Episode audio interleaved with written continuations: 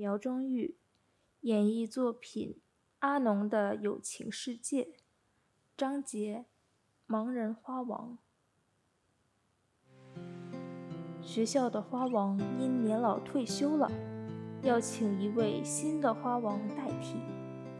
应征的人不少，于是盲眼的应征者被请进了校长的房间。校长问。你做花王多少年了？眼睛看不见，工作会不会不方便？盲眼的花王说：“我从很小的时候便跟着父亲种花，正式做花王也已经有三十年。眼睛看不见，当然会有一点不便，可是我会努力克服。”校长啊，一个父母早死的孩子，如今跟我一起生活。大家亲爱的像父子一样。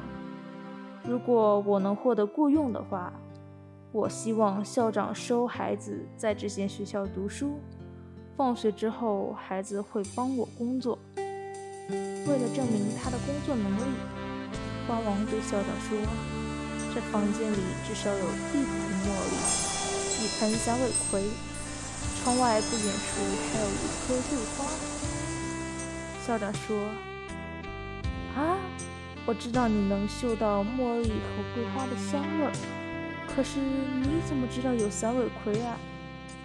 蒙眼的花王说：“刚才有一阵清风吹进来，我听到它们叶子被风吹动的声音。”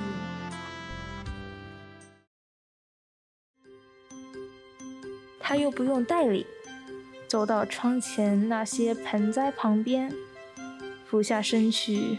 用手指敲敲那些花盆儿，花盆儿发出不同的声音。他说：“茉莉大概淋水不久，可是几盆三味葵却是太干了。”校长说：“你既然能从花盆的声音知道盆里泥土的干湿，你的确是一个有经验的花王。”校长跟着说：“我们愿意请你，你哪一天可以上工？”